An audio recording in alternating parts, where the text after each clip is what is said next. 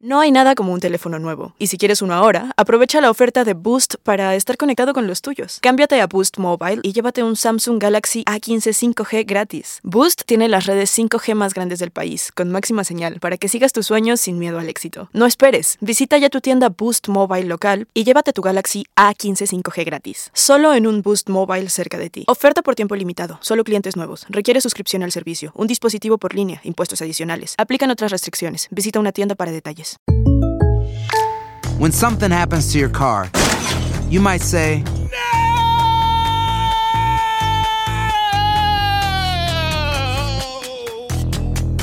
My car! but what you really need to say is something that can actually help. Like a good neighbor, State Farm is there. And just like that, State Farm is there to help you file your claim right on the State Farm mobile app. So just remember, like a good neighbor, State Farm is there. State Farm, Bloomington, Illinois.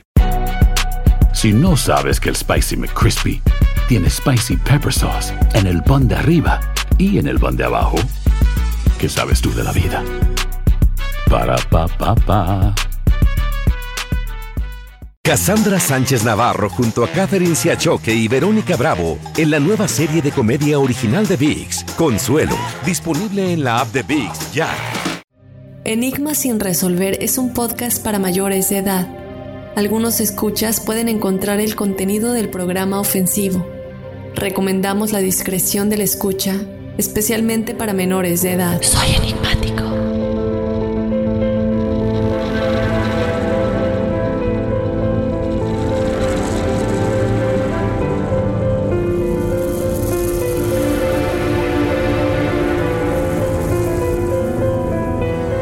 Guevara era una niña mexicana que fue reportada como desaparecida en marzo del 2010. Los papás de Paulette afirmaron que acostaron a Paulette en su cama y al otro día ya no estaba. Con el afán de encontrarla, las autoridades designaron a 30 investigadores para dar con su paradero. Era extraño que hubiera desaparecido porque presentaba dificultades para caminar y no podía hablar. La investigación tomó un rumbo inesperado cuando nueve días después el cuerpo de la niña fue encontrado en su casa, cubierto con sábanas y una cobija entre el colchón y la base de la cama.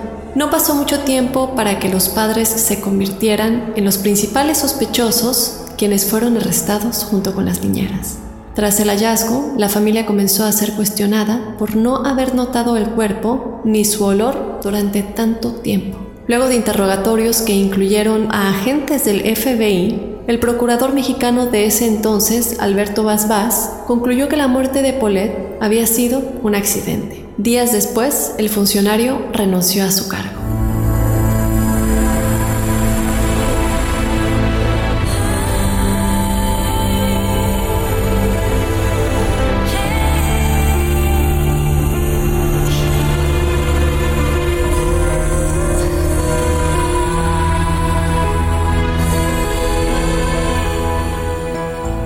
Bienvenidos a este episodio de Enigmas sin resolver. Mi nombre es Dafne Wegebe. Eh, acabamos de grabar el testimonio de Valeria en el episodio de testimoniales, entonces vayan a escucharlo. Es un testimonio el cual ellas creen y les han dicho que le hicieron brujería a su mami.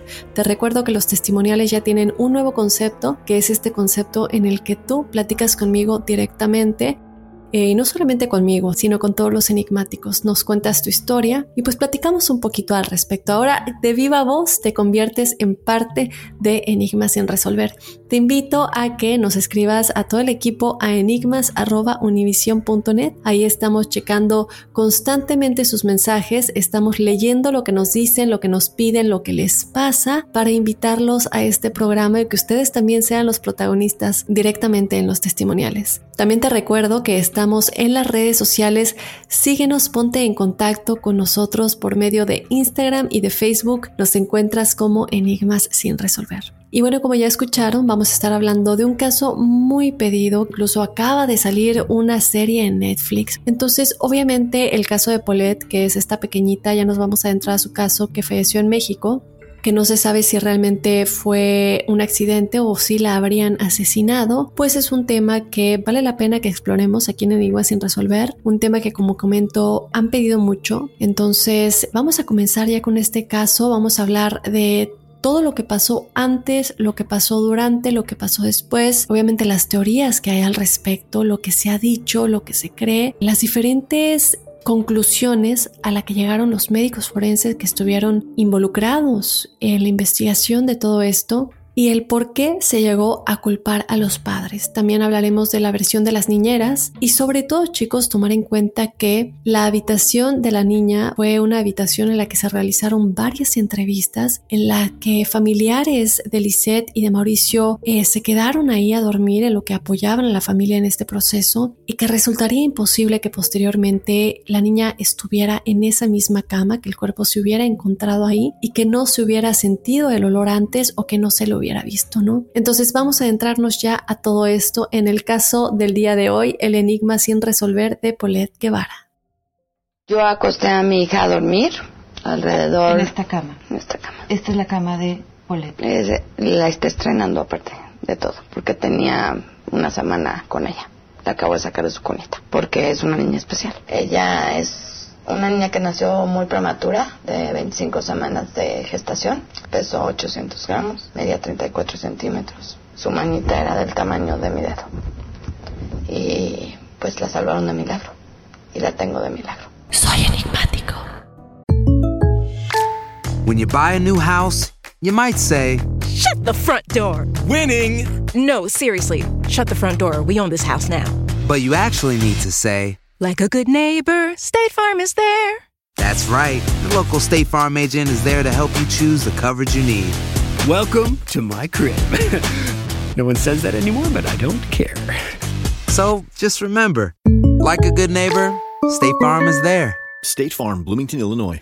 Boost Mobile tiene una gran oferta para que aproveches tu reembolso de impuestos al máximo y te mantengas conectado. Al cambiarte a Boost, recibe un 50% de descuento en tu primer mes de datos ilimitados. O, con un plan ilimitado de 40 dólares, llévate un Samsung Galaxy A15 5G por $39.99. Obtén los mejores teléfonos en las redes 5G más grandes del país. Con Boost Mobile, cambiarse es fácil. Solo visita boostmobile.com. Boost Mobile, sin miedo al éxito. Para clientes nuevos y solamente en línea, requiere AroPay. 50% de descuento en el primer mes requiere un plan de 25 dólares al mes. Aplican otras restricciones. Visita boostmobile.com para detalles. Cassandra Sánchez Navarro junto a Catherine Siachoque y Verónica Bravo en la nueva serie de comedia original de VIX, Consuelo, disponible en la app de VIX ya. Paulette Guevara tenía cuatro años de edad en el momento de su fallecimiento y tenía dificultades para hablar y para caminar. Ella nació prematuramente a tan solo 25 semanas de gestación. Cuando ella nació, de hecho, los doctores le dijeron a sus padres, a Lisette y a Mauricio, que realmente no veían posibilidad de que viviera por largo tiempo y que en caso de que sí lograra sobrevivir, pues ella iba a tener muchas limitaciones, no iba a poder caminar bien, ellos no creían de hecho que iba a poder hablar en absoluto y que en general pues su vida iba a ser muy muy limitada.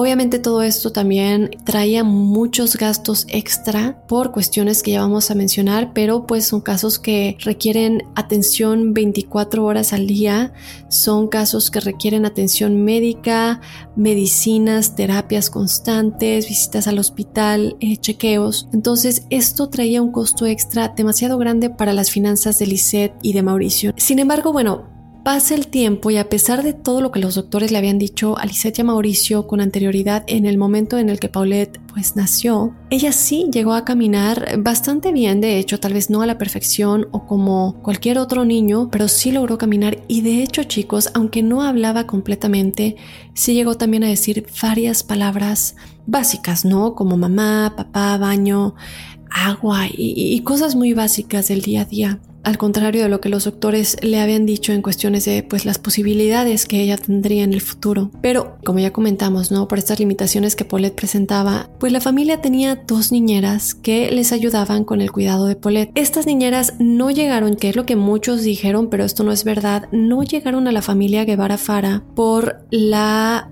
discapacidad de Paulette, sino que ellas ya trabajaban para la familia, desde antes. De hecho, estas dos niñeras ya habían estado trabajando con ellos desde que Lisette, la hija, porque Paulette tenía una hermana mayor que se llamaba Lisette, de hecho, bueno, a lo largo de este episodio me voy a estar refiriendo hacia ella como Lisette hija y a Lisette madre como Lisette madre, solamente para hacer esa diferencia.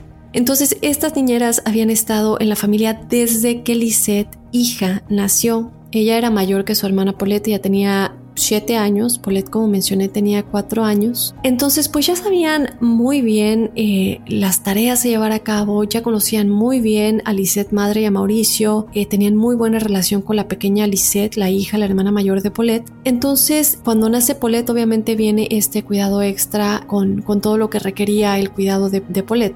Lisette madre, ella era abogada, para los que no sepan, ella era abogada de profesión mientras que Mauricio, el esposo de Lisette y padre de Paulette, era un agente de bienes raíces, se dedicaba a la venta de bienes raíces y en realidad chicos, ellos tenían una buena situación económica, de hecho se cree, se dice que la familia de Lisette madre era una familia adinerada, sin embargo, con el tiempo comienzan a tener problemas económicos y aquí entra una de las teorías en caso de que sí se les culpara de por qué habría pasado esto, pero aún vamos a ir poco a poco adentrándonos en todo eso. Pero inicialmente ellos realmente sí vivían bien, no sufrían ningún tipo de carencia económica. Vamos a comenzar a hablar chicos de los hechos, qué sucede, cuándo sucede y cuál es la cronología de todo esto. Bueno, comienza todo esto el domingo 21 de marzo del año 2010 es este domingo en el que ellos pues normalmente a los fines de semana tomaban viajes, eh, hacían cosas familiares. Y en esta ocasión específicamente de este fin de semana del domingo 21 de marzo, Paulette llega a su casa con su padre Mauricio y su hermana Lisette porque ellos, bueno, Mauricio se había llevado a sus dos hijas a Valle de Bravo y habían pasado ahí el fin de semana en familia. Ellos vivían en Lucan, entonces como les comento, Mauricio y sus hijas pasan el fin de semana en Valle de Bravo.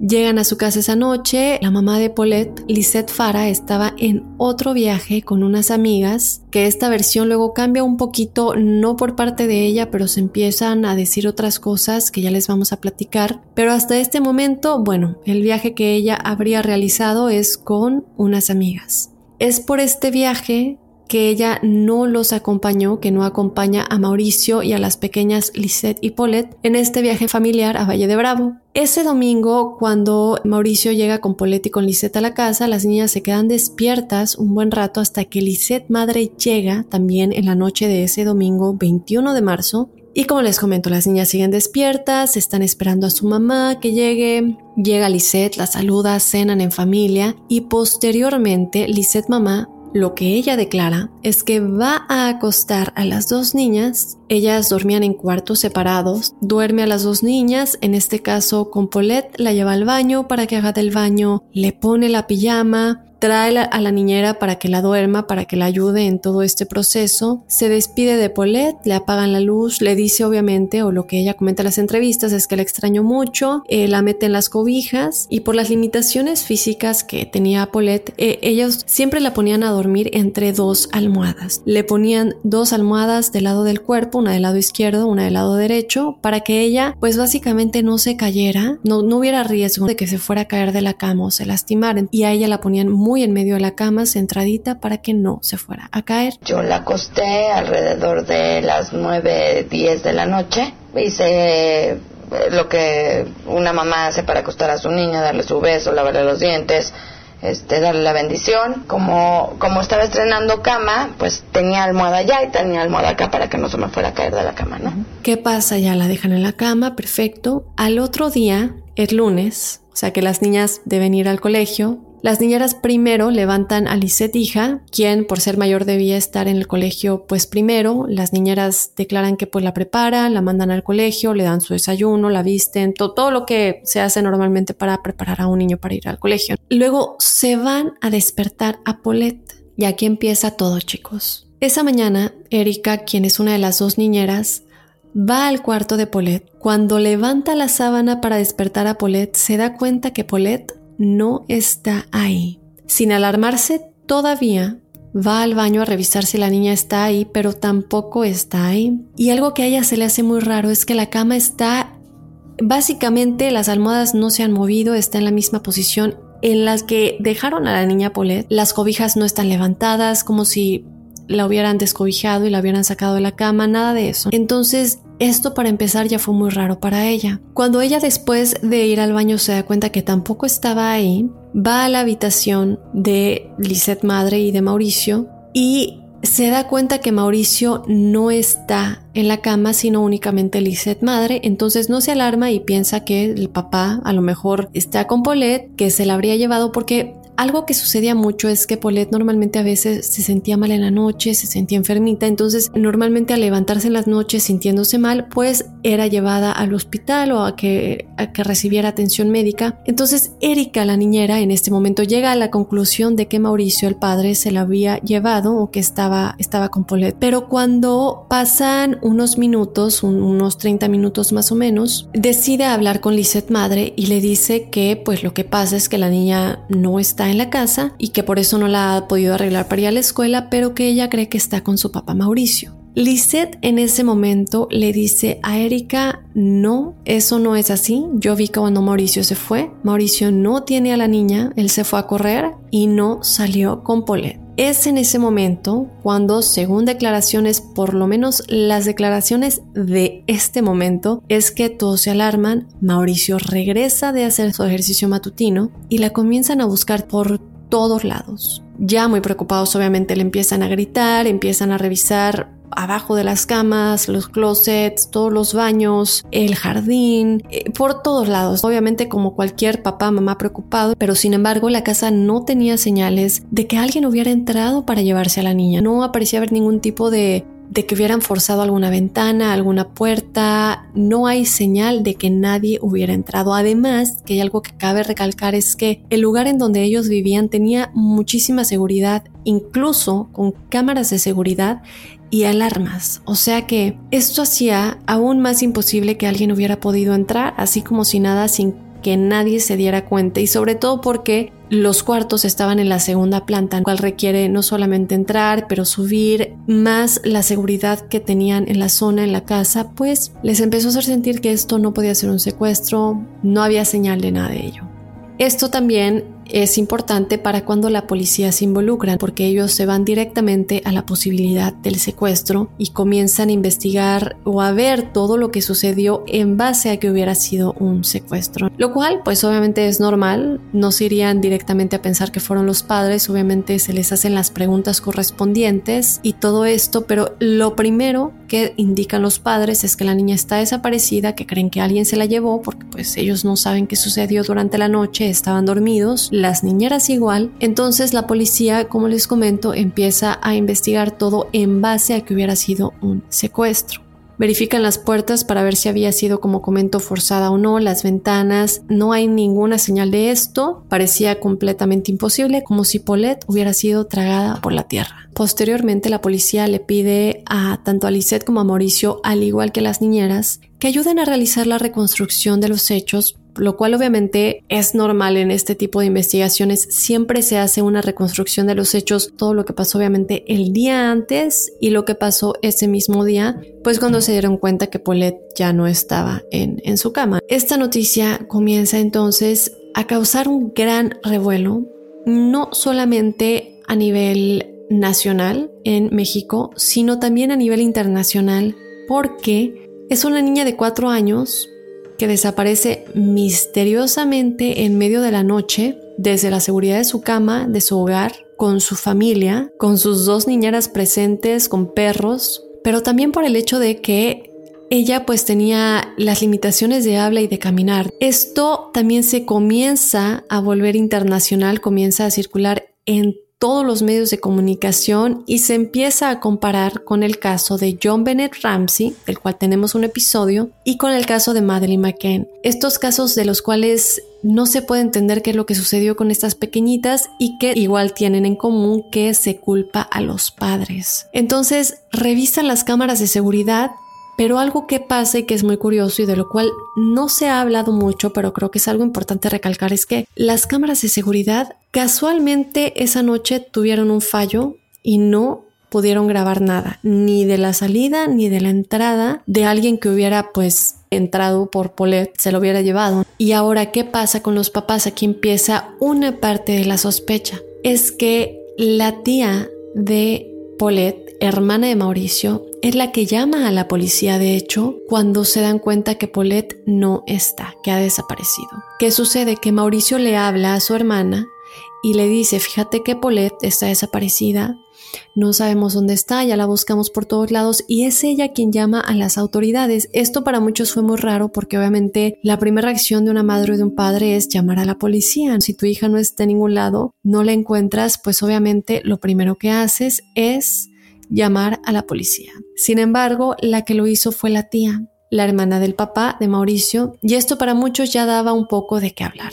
Ella también, de hecho, la tía de Paulette, es quien se dedicó a llenar todas las avenidas con grandes anuncios de la foto de Paulette con la leyenda desaparecida, con el número de teléfono, correo de contacto y mientras todo esto pasaba, Lisette Fara, la mamá de Paulette, ya había comenzado a dar entrevistas, a salir en muchos medios de comunicación dando eh, pues explicaciones de qué habría pasado, haciendo la reconstrucción de los hechos, pidiendo que por favor quien sea que la tenga la regrese a casa. Y también decía que por favor quien la tenga que la cuide, ella necesita cuidados especiales que la dejen en cualquier lado para que nosotros la vayamos a buscar, no los tenemos que ver, no, no los vamos a reportar. Yo lo único que le pido a quien la tenga es que la cuide mientras no está conmigo. Cuídala mucho, es una niña que necesita cuidados especiales de veras.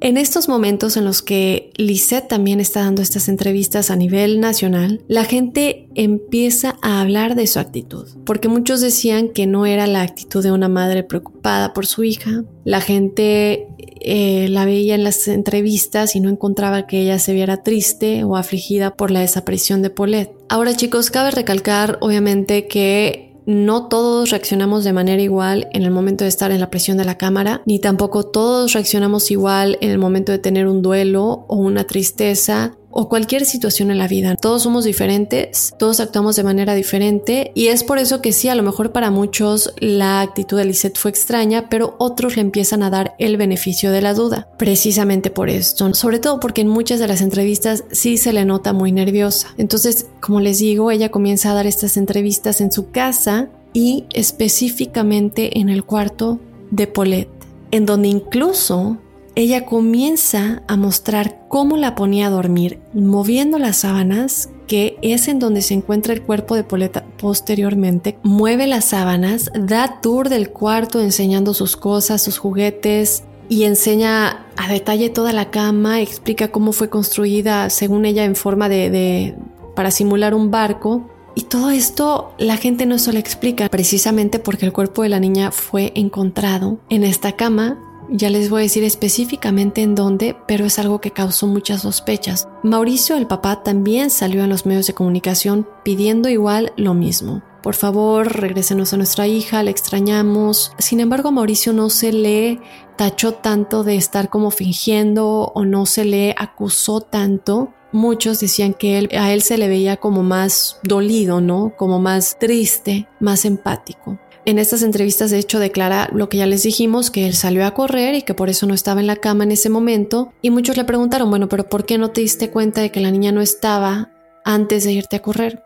Y él explica que normalmente las que despertaban a la niña y a las niñas, a las dos, eran las niñeras. Y mientras los papás pues se dedican a su rutina de la mañana o mientras siguen dormidos. Después de esto, durante el transcurso de los días, los familiares, pues en el afán de darles obviamente apoyo emocional, apoyo espiritual, estar ahí simplemente con ellos, varios de estos familiares y amistades se quedan a dormir en casa de ellos, en el cuarto de Paulette, en la cama de Paulette, ya que era el único cuarto vacante y estos familiares dormían ahí. Y no puede ser que en todos estos días no se dieron cuenta de ninguna pista, de ningún olor o de lo que fuera que insinuara que la niña estaba en la cama mientras ellos estaban durmiendo ahí. Esta cama obviamente fue tendida varias veces en estos días en los que estos familiares estaban quedando ahí. Por otro lado, también ellos dicen que nunca vieron ningún indicio de que la niña hubiera sido raptada. Las autoridades comenzaron a sospechar entonces de que la familia tenía algo que ver. La Procuraduría General del Estado de México, de la mano del procurador Alberto Vaz, deciden que los deben poner en arresto domiciliario a los cuatro esto no sucede, sin embargo, chicos, en la casa, sino que los llevan a un hotel porque obviamente en la casa se iban a estar realizando todas las investigaciones, la reconstrucción de los hechos y todo esto. En el momento en el que están en este arresto domiciliario, estas autoridades, como les digo, se comienzan a dar cuenta que cuando los entrevistan individualmente, la versión de Lisette y la versión de Mauricio con la versión de las niñeras es muy diferente. Mientras ellos están en este arresto domiciliario, los peritos seguían investigando la casa y comienzan a realizar una reconstrucción de los hechos tal cual habían sucedido, según obviamente siguiendo la versión de los padres y de las niñeras. Pero ¿qué es lo que pasa en los interrogatorios? Porque se dice que empezaron a contradecirse, empezaron a ver cosas que no cuadraban y que los investigadores ya se dieron cuenta que había algo más. Bueno, durante el tiempo en que los peritos estaban realizando esta investigación en la casa, comienzan a salir a la luz muchas cosas que no se habían mencionado en todos los días anteriores.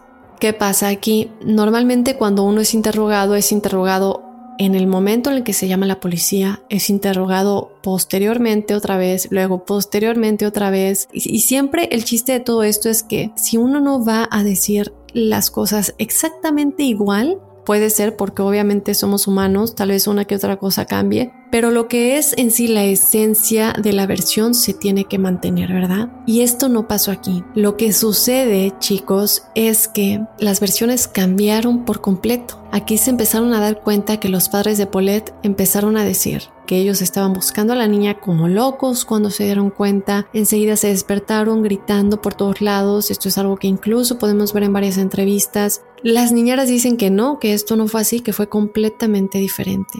Que realmente lo que sucedió es que después de que le avisaron a los dos, ellos se mostraron indiferentes, que realmente no estuvieron muy preocupados, pero sí hacen énfasis en que Mauricio estaba mucho más preocupado que Lisette, que Mauricio sí hizo un esfuerzo por buscarla, sí les preguntó a detalle a las niñeras qué pasó, fuiste al cuarto, no estaba, había algo movido, no había algo movido, y que Lisette realmente lo único que hizo fue tomarse su café como lo hacía todas las mañanas, fumar su cigarro de la mañana, tomando su taza de café, diciéndoles que la niña tenía que estar ahí, que la buscaran, que hicieran más esfuerzo. Eh, los investigadores se dan cuenta que aquí hay algo muy diferente. Digo, la mamá me está diciendo que estaba desesperada buscándola, llorando, gritando, y la niñera me está diciendo que no, que ella estaba sentada, tomando su café, fumando su cigarro, entonces, el miércoles 31 de marzo, alrededor de las 2 de la mañana, los peritos están haciendo la reconstrucción de los hechos en la casa, pues obviamente, como siempre, ¿no? Continúa la investigación, tienen que ver qué más pueden encontrar, si se perdieron de algo, si no se dieron cuenta de algo, porque recordemos que en este punto ya no están buscando señales de que alguien la hubiera secuestrado, sino que ya están buscando señales de que los padres hubieran sido los culpables o las niñeras también. El miércoles 31 de marzo, alrededor de las 2 de la mañana,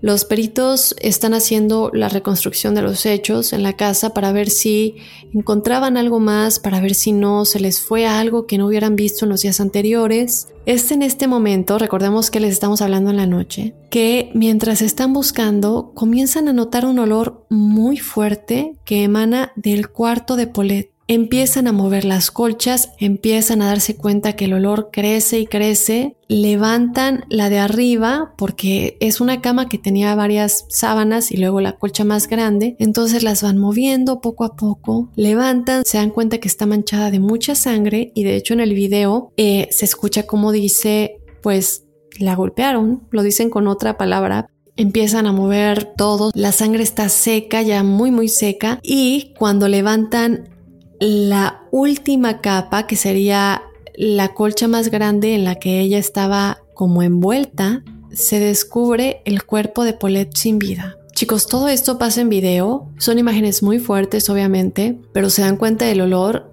y ellos lo dicen, se escucha en el video como dicen, ya está súper putrefacta. Lo más preocupante de todo esto es que empezaron a creer y a decir que ella estuvo ahí todo el tiempo, en todo momento, durante todas las investigaciones, durante todas las entrevistas, durante todos los días que los familiares durmieron en esa cama, y es aquí donde comienza todo lo raro, que obviamente hacen que el caso de Paulette siga siendo hasta el día de hoy un enigma sin resolver. ¿Qué pasa después? Los días anteriores, parte de la investigación era llevar a los perros entrenados para ver si podían seguir el olor de Paulette. Este tipo de perros se les da la ropa de la persona a la que se está buscando para que la huelan, para que se familiaricen con el olor de la persona y sea muy fácil encontrarla. Mucha gente obviamente discutió el hecho de que cómo era posible que los perros entrenados no hubieran detectado el olor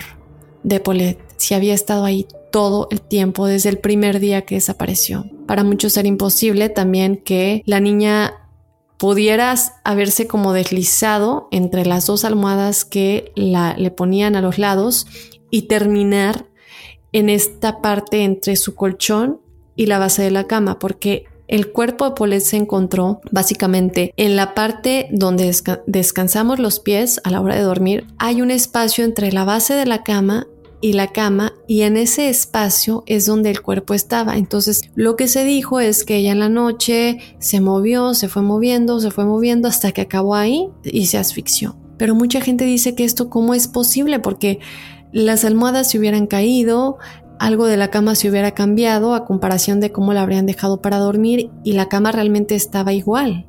Nada indicaba que ella se hubiera movido tanto como para acabar en esa parte de la cama. Obviamente también se discute lo que ya les dije, el hecho de que Lisette, la madre de Paulette, dio muchas entrevistas en esta habitación, mostró a las cámaras y a las autoridades cómo las niñeras hacían la cama, las niñeras también mostraron cómo hacían la cama y no es posible que también los familiares hubieran dormido ahí, que nadie se hubiera dado cuenta del olor o que la niña estuviera ahí cuando se vuelve a hacer la cama después de que los familiares que durmieron ahí se levantaran, etc. Pero algo más raro es que se veía como Paulette como que lo hubieran arropado, digo, en la parte en la que está entre la cama y la base de la cama, entre el colchón de la cama y la base de la cama en ese espacio, la colcha estaba como muy metida en su cuerpo, como que la hubieran arropado para encargarse de que no se viera el cuerpo. Y mucha gente dice, esto es hecho, alguien lo tuvo que haber hecho. Y otra cosa que llama mucho la atención es que la luz se fue. En el momento en que encontraron el cuerpo, minutos antes, toda la luz en toda la casa se fue. Recordemos que lo encontraron a las 2 de la mañana del 31 de marzo y casualmente toda la luz se fue en ese momento. Otra cosa muy sospechosa es que días antes, en una de las ocasiones en las que Lisette, la madre de Paulette, dio entrevistas, como digo, en el cuarto de Paulette, ella iba mostrando los juguetitos, la ropa y una de las cosas que mostró es una pijama de Paulette, que es una de las pijamas que según ella era su favorita, que le encantaba a su hija. Y cuando muestra la pijama, es la misma pijama con la que se encontró el cuerpo de Paulette. Recordemos que esto es Después de que ella desaparece, ella está mostrando la pijama y es con esta pijama con la que se encuentra Paulette. Entonces la gente dice, ¿cómo es posible? Si ella tenía esa pijama en el momento, ¿cómo es que Lisette Madre la muestra en la entrevista como una de las pijamas que más le gustaba y posteriormente se encuentra el cuerpo de Paulette con esa pijama? Cómo puede ser la familia. Obviamente nunca aclaro esto. Muchos dicen que pudo haber sido la pijama de la hermana, que a lo mejor tenía la misma pijama y que mostró la de la hermana, pero ¿por qué estaba en el cuarto de Paulette la pijama, no? Porque recordemos que está mostrando la ropa de Paulette. Otra versión es que a lo mejor tenía dos pares de la misma pijama porque era muy una de sus pijamas favoritas y le gustaba usarla más de una vez a la semana y para que tuviera dos pares limpios, pero igual eh, levantó muchísima sospecha que mostrara esta pijama que es exactamente la misma eh, o el mismo conjunto con el que se le ve. Ahora, hay un video que una entrevista que se volvió muy muy famosa, que es la entrevista que le realizó la ex periodista Lily Telles a Lisette y les digo que es una de las entrevistas más polémicas del caso porque de hecho Lily Telles dijo que ella se consideraba una testigo más del caso. Ella dijo, estuve sobre esa cama cuando Paulette llevaba cinco días muerta. Revisé la cama, toqué sus cobijas, acaricié los peluches, ayudé a arreglar la sobrecama para hacer la entrevista con la madre de la niña, con Lisette. Nos sentamos sobre el colchón durante más de una hora. No puede ser que la niña estuviera ahí. También hay fotos comparativas del 24 y del 25 de marzo de la cama de la niña tendida y se ven muy diferentes a la última foto del 30 en el día antes de que le encontraran. Estas fotos y todo eso lo vamos a dejar en nuestras redes sociales para que vayan a verlo, Instagram y Facebook Enigma sin resolver. También comenzó la gente a dudar de la familia de Lisette, sobre todo porque el procurador dijo que él creía, él comenzó a decir públicamente que él creía que la familia tenía algo que ver, sobre todo la madre, o sea, Lisette, y también la gente comenzó a hablar mucho de de cómo hablaba Lisette en las entrevistas. Decían que no era el comportamiento de una madre normal por la manera en la que se, se, expresaba, por la manera en la que hablaba. Hacen mucho referencia a una entrevista en la que habla de los ovnis, que llega a la conclusión de que se la llevaron los ovnis, pero lo dice y se está riendo. Ya estoy llegando a una conclusión de que se la llevaron los ovnis. Ya, esto llegué a la milla. Estoy en mi locura. Ahí. Y también de cuando hace referencia de que pues tiene otra hija y, y que pues como que no importaba tanto porque aún le quedaba otra hija, ¿no? Entonces muchos dicen, realmente es que si una de tus hijas o hijos fallece o desaparece, nunca hace referencia a que, bueno, pues me queda otro, ¿no? Digo, los dos son igual importantes. Entonces ella fue muy criticada por estas declaraciones. Boost Mobile tiene una gran oferta para que aproveches tu reembolso de impuestos al máximo y te mantengas conectado. Al cambiarte a Boost, recibe un 50% de descuento en tu primer mes de datos ilimitados. O, con un plan ilimitado de 40 dólares, llévate un Samsung Galaxy A15 5G por $39.99. Obtén los mejores teléfonos en las redes 5G más grandes del país. Con Boost Mobile, cambiarse es fácil. Solo visita boostmobile.com. Boost Mobile, sin miedo al éxito. Para clientes nuevos y solamente en línea, requiere AroPay. 50% de descuento en el primer mes requiere un plan de 25 dólares al mes. Aplican otras restricciones. Visita boostmobile.com para detalles. Cassandra Sánchez Navarro junto a Catherine Siachoque y Verónica Bravo en la nueva serie de comedia original de VIX, Consuelo, disponible en la app de VIX ya. When you drive a vehicle so reliable it's backed by a 10 year, 100,000 mile limited warranty, you stop thinking about what you can't do and start doing what you never thought possible. Visit your local Kia dealer today to see what you're capable of in a vehicle that inspires confidence around every corner. Kia, movement that inspires. Call 800 333 4KIA for details. Always drive safely. Limited inventory available. Warranties include 10 year 100,000 mile powertrain and 5 year 60,000 mile basic. Warranties are limited. See retailer for details.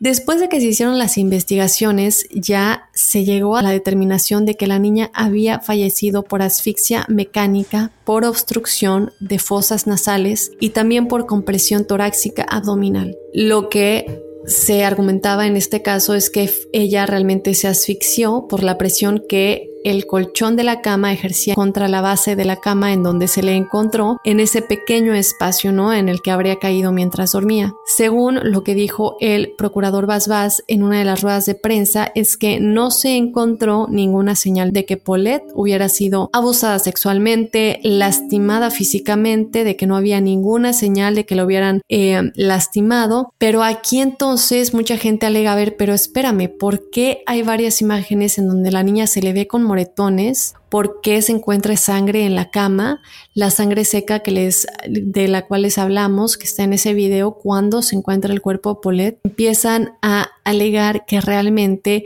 esto no era sangre, sino que eran los fluidos normales que un cuerpo en descomposición comienza a sacar. Es la conclusión a la que llegan. Muchos todavía aseguran que sí era sangre y que la habían golpeado. En este caso, las autoridades es lamentablemente para muchos la conclusión a la que llegan, que fue un accidente, que no había sido lastimada de ninguna manera, que esto realmente eran los fluidos normales de un cuerpo en descomposición. Ahora, sale a la luz que antes de que se dijera que ella falleció desde el día 1, que todo el tiempo estuvo aquí en, la cama, todo el tiempo estuvo ahí, que nadie se dio cuenta mágicamente que ella estaba ahí. Salen otros médicos que también le habían realizado otras autopsias y ellos decían que no llevaba nueve días muerta, sino que el estado de su cuerpo señalaba que llevaba menos, unos tres o cinco días máximo. Pero hay cosas que no se hicieron públicas en su momento. Por ejemplo, hay un libro el cual se llama Paulette, lo que no se dijo, el autor es Martín Moreno, y él habla en este libro de cómo en realidad Después de encontrar el cuerpo de Paulette, este fue llevado al servicio médico forense, en donde estuvo cinco horas para que luego el perito Rodolfo Ro de la Procuraduría declarara que no eran nueve días de descomposición, que eran de tres a cinco días máximo, es decir, entre el 26 y el 31 de marzo, no desde el 22 como se dijo en un principio.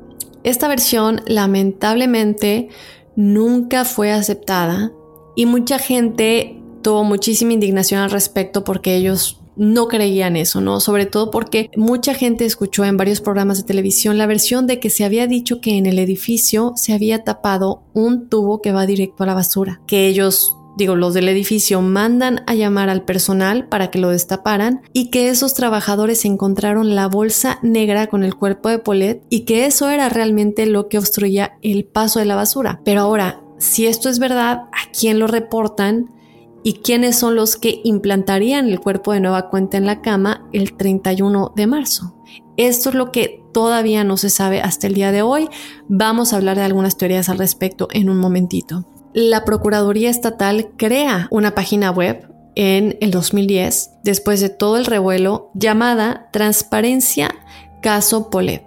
Esta página parece que ya fue borrada, no la pude encontrar, pero les estamos dejando varias fotos en las redes sociales para que la vean. Ahí básicamente se muestra muy bien qué es lo que ellos ponen en este sitio web, lo cual es básicamente como que ellos están tratando de justificar el por qué el cuerpo de Paulette estaba ahí y nadie lo pudo oler todo ese tiempo porque los perros nunca se dieron cuenta, porque nunca se vio durante las entrevistas. Básicamente te dan todas las versiones del por qué esto sí era posible. También explican con imágenes detalladas por qué el cuerpo de Paulette no estaba tan descompuesto o por qué realmente sí eran los nueve días y no los tres a cinco días que los otros médicos decían. Todas estas cosas que la gente no entendía, de las cuales la gente se quejaba. Lo que ellos dicen es que las condiciones del cuarto se prestaban para ello. Ellos justifican todo esto con el clima que había en el cuarto, el hecho de que ella estaba como cubierta por las colchas de alguna manera, que de alguna manera la protegían como embalsamiento y que esto preservaría el cuerpo. Pero aquí pasa algo muy interesante, chicos. La policía deja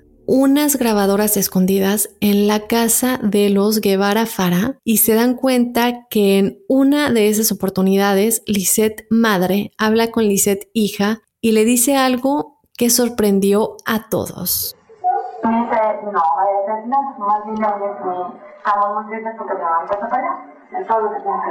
Me dice, no, no, se van a que. ¿Por qué? Esto decir, mamita, porque si no se empiezan a, malinterpretar las cosas nos pueden acusar de que nosotros nos graduamos o que tú la, la empujaste afuera para perderla, entonces mejor no ¿ok? Porque no sabemos nada. Y bueno, creo que es evidente, ¿no? Aquí escuchamos claramente cómo en estas grabadoras que dejaron escondidas, que la policía dejó escondidas en la casa de Lisette y de Mauricio, cómo se escucha que le está diciendo a la niña que no diga nada, trata de darle miedo diciendo no van a culparte a ti, te van a decir que tú lo hiciste, ¿no? Que tú la empujaste, que tú le hiciste esto, para que la niña no diga nada y la niña realmente pues no logra entender qué es lo que está sucediendo. Juzguen por ustedes mismos. Se habla de que quizá alguien sacó a Paulette por la noche, la escondieron en algún lugar y luego la habían traído de regreso porque la niña o se asfixió accidentalmente por el lugar en donde la habían escondido, porque aparentemente la niña sí murió de asfixia, pero no se sabe realmente las circunstancias. Pero cabe recalcar que las niñeras siempre sostuvieron que ellas cambiaron las sábanas varias veces y que la niña no estaba ahí. Entonces, si alguien sí se la llevó, no la pudieron haber regresado esa misma noche, ni ninguno de esos días. Incluso después de que se llegó a la conclusión de que la niña había fallecido por asfixia accidental, por la manera en la que había caído en el espacio entre el colchón y la base de su cama, las niñeras incluso le rogaron varias veces a la policía, a los investigadores, que reabrieran el caso, que reabrieran la investigación, que ellas estaban 100% seguras que eso no fue un accidente, que la niña no estaba en la cama todos esos días. Pero recordemos que Bas el procurador que renuncia posteriormente, él dijo públicamente que él creía que Lisette tenía algo que ver. Y lo peor, chicos, es que después Mauricio, el papá, también sale públicamente a decir lo mismo, a culpar a Lisette. Ahora todo eso crea una gran disputa mediática entre Lisette y Mauricio y llegan al punto del divorcio en el que la custodia de Lisette hija comienza a volverse el centro de atención de todo este caso. Y continuando con las teorías, chicos, muchos creen también que en realidad ellos estaban pasando por problemas económicos, lo cual fue confirmado por las niñeras, y también se dice que estos son problemas económicos que ellos no habían tenido anteriormente, pero que en esos momentos ni siquiera tenían para pagar este apartamento, bueno, este apartamento casa, porque se ve que es bastante grande, en donde vivían. Y que en la desesperación de volver al tipo de vida al que estaban acostumbrados, pues deciden hacer un simulacro, un tipo de simulacro de secuestro, para que entonces la familia de que según muchos es una familia muy adinerada, pagara el rescate y luego Paulette apareciera milagrosamente. Obviamente en este simulacro algo habría salido mal que hubiera ocasionado que todo esto terminara de una manera completamente diferente y con la pequeña Paulette lamentablemente muerta. Esta es una de las teorías. Luego también se habla mucho de que Lisette realmente tenía un amante, ¿no? Porque se ven estos problemas. Y Lisette afirmó en varias entrevistas que ella realmente se había quedado con Mauricio durante todo ese tiempo, a pesar de que tenían problemas solo porque tenía miedo de perder a sus hijas. Pero, ¿qué pasa aquí? Recordemos que al principio del episodio les comentaba que Mauricio ese fin de semana se había ido con las niñas, con Polet y con Lisette, a Valle de Bravo, pues a pasar sábado y domingo regresaron la noche y que ese mismo fin de semana pues Lizeth madre se había ido de viaje con unas amigas. Pues se dice que ella podría haber estado con alguien más, o sea, con este supuesto amante, que de hecho una persona realmente sí se identificó que supuestamente él era esta persona con la que había estado Lisette, pero obviamente ella lo ha negado y nada se ha podido comprobar. Pero entonces con todo esto de que el matrimonio no iba bien, con esta teoría del amante, se empieza a decir que ella realmente quería vivir su vida, que no quería la carga de cuidar a una niña con discapacidad y con todos los costos que esto requería, como ya les hemos dicho, no era terapia todo el tiempo, una persona que la cuidara 24/7, encima de todo esto, pues muchas medicinas, más los problemas económicos que se dice que tenían. No se ha comprobado nada, cabe aclarar. Esto les decimos como siempre las teorías que hay respecto al caso, lo que se ha dicho en diferentes medios de comunicación.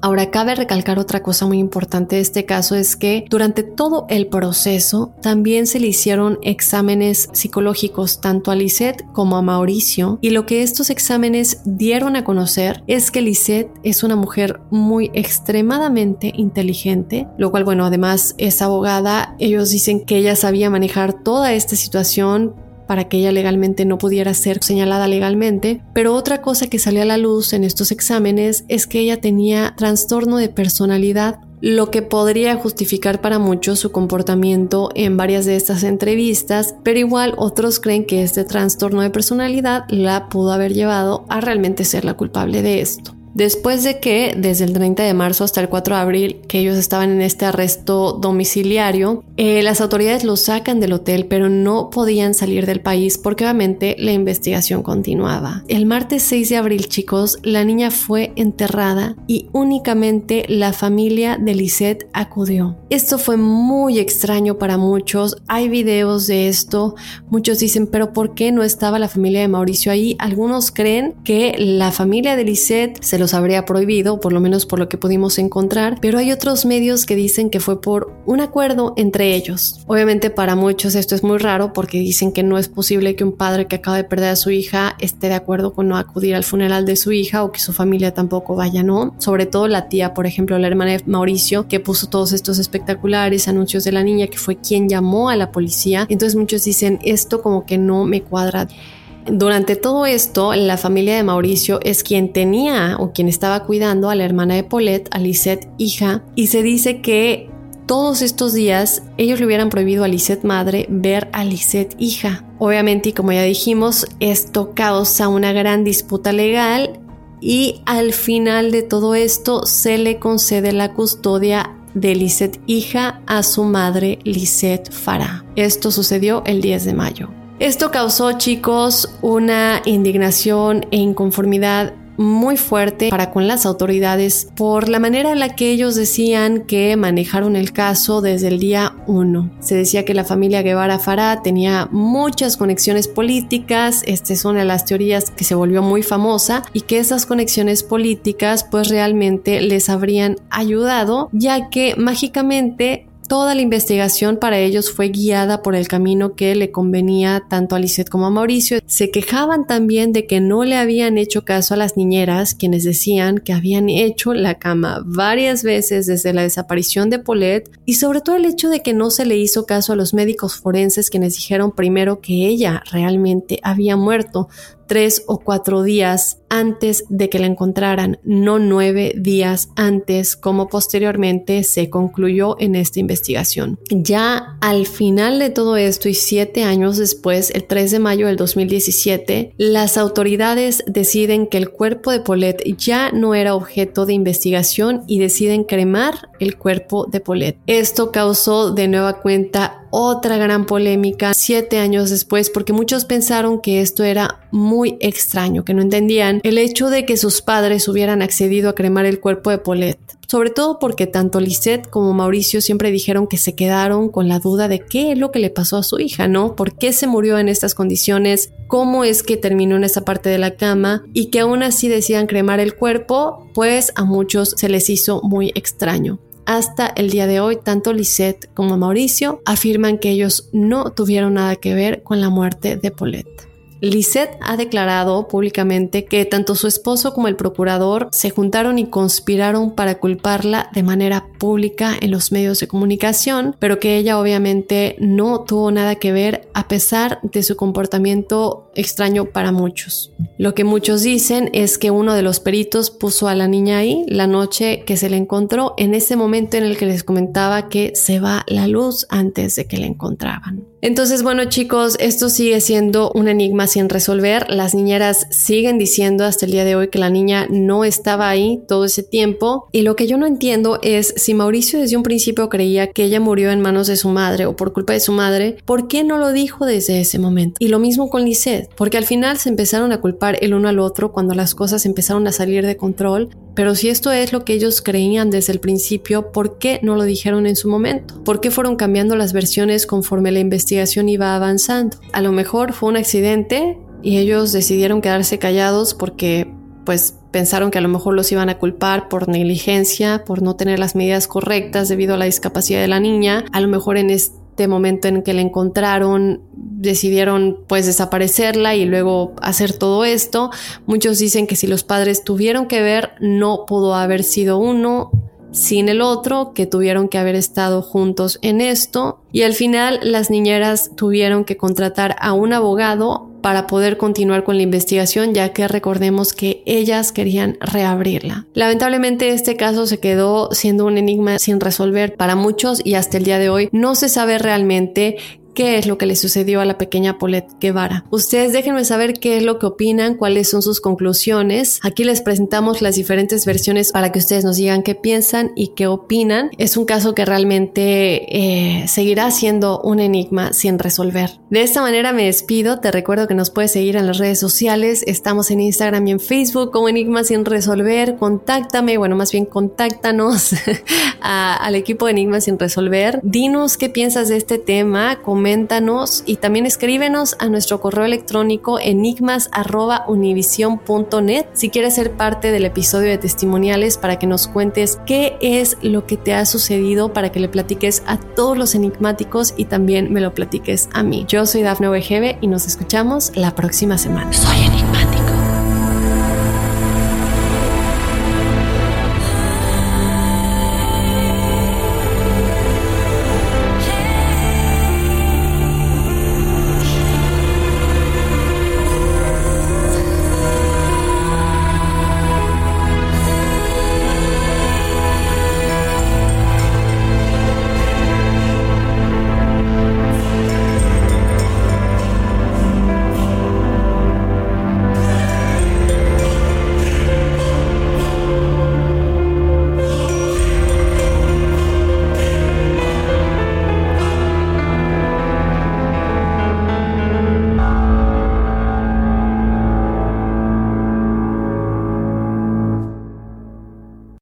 Boost Mobile tiene una gran oferta para que aproveches tu reembolso de impuestos al máximo y te mantengas conectado. Al cambiarte a Boost, recibe un 50% de descuento en tu primer mes de datos ilimitados. O, con un plan ilimitado de 40 dólares, llévate un Samsung Galaxy A15 5G por $39.99. Obtén los mejores teléfonos en las redes 5G más grandes del país. Con Boost Mobile, cambiarse es fácil. Solo visita boostmobile.com. Boost Mobile, sin miedo al éxito. Para clientes nuevos y solamente en línea, requiere AroPay. 50% de descuento en el primer mes requiere un plan de 25 dólares al mes. Aplican otras restricciones. Visita boostmobile.com para detalles. Hay gente a la que le encanta el McCrispy y hay gente que nunca ha probado el McCrispy. Pero todavía no conocemos a nadie que lo haya probado y no le guste. Para pa pa pa. Cassandra Sánchez Navarro junto a Catherine Siachoque y Verónica Bravo en la nueva serie de comedia original de VIX, Consuelo, disponible en la app de VIX ya.